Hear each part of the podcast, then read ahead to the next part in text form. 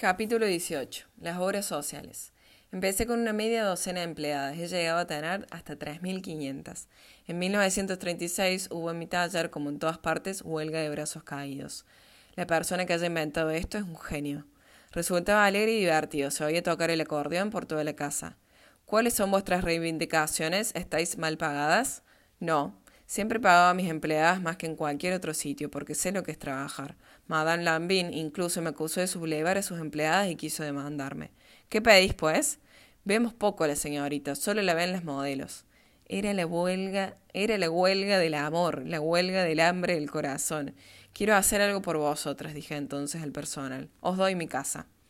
Agradecimientos de la CGT, delegaciones sindicales. Los, los nuevos patrones se van en busca de capitales de un fondo de operaciones. Prometen volver pronto. Todavía les estoy esperando. En Mimisan, en las Landas, organicé una colonia de vacaciones para las obreras. Esta iniciativa me costó unos cuantos millones, pero no me arrepiento de ello. Se construyó un complejo para unas 300 o 400 mujeres. Cubrí los gastos de viaje que, para que no se sintieran ofendidas, se hacía en segunda, con un mes de vacaciones pagadas en lugar de los 15 días legales. Aquello duró tres años, era bonito, alegre y muy divertido, ya que no quería convertir mi misa en un penal. Al cabo de tres años, el alcalde me rogó que, cesara de hacerlo. Luego me lo ordenó. Motivo decía que aquellas mujeres acaparaban a todos los hombres de la región.